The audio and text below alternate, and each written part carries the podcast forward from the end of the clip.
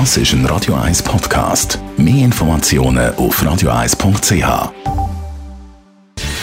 Gesundheit und Wissenschaft auf Radio 1. Unterstützt vom Kopfwehzentrum Irlande Zürich. www.kopfwww.ch Kleinere Männer haben die stabilere Beziehung bzw. Ehe. Zu dem Schluss kommt eine Studie.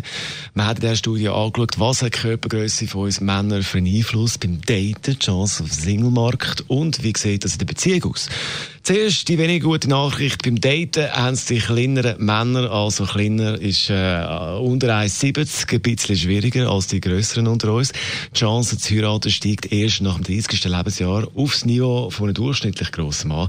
Dafür jetzt die bessere Nachricht. Wenn es dann mal klappt, lohnt sich die kleineren viel weniger scheiden. Ehe mit einem kleineren Mann ist also stabiler, kann man sagen. Warum? Das heisst in dieser Studie, da heisst in dieser Studie, beim Jahresgehalt zeigt sich, dass kleinere Männer tatsächlich im Schnitt mehr verdienen als durchschnittlich grosse oder grössere Männer. Forscher stellen darum die Hypothesen auf, dass kleinere Männer ihre Männlichkeit anders unter Beweis stellen und Körpergröße sozusagen mit einem höheren Einkommen kompensieren. Allerdings sieht man in dieser Studie auch, dass kleinere Männer weniger machen im Haushalt. Es ist also eine verzwickte Geschichte. Wie viel er im Haushalt mithilft, I don't know. Ross Stewart jetzt mit Baby. Das ist ein Radio 1 Podcast. Mehr Informationen auf radio1.ch.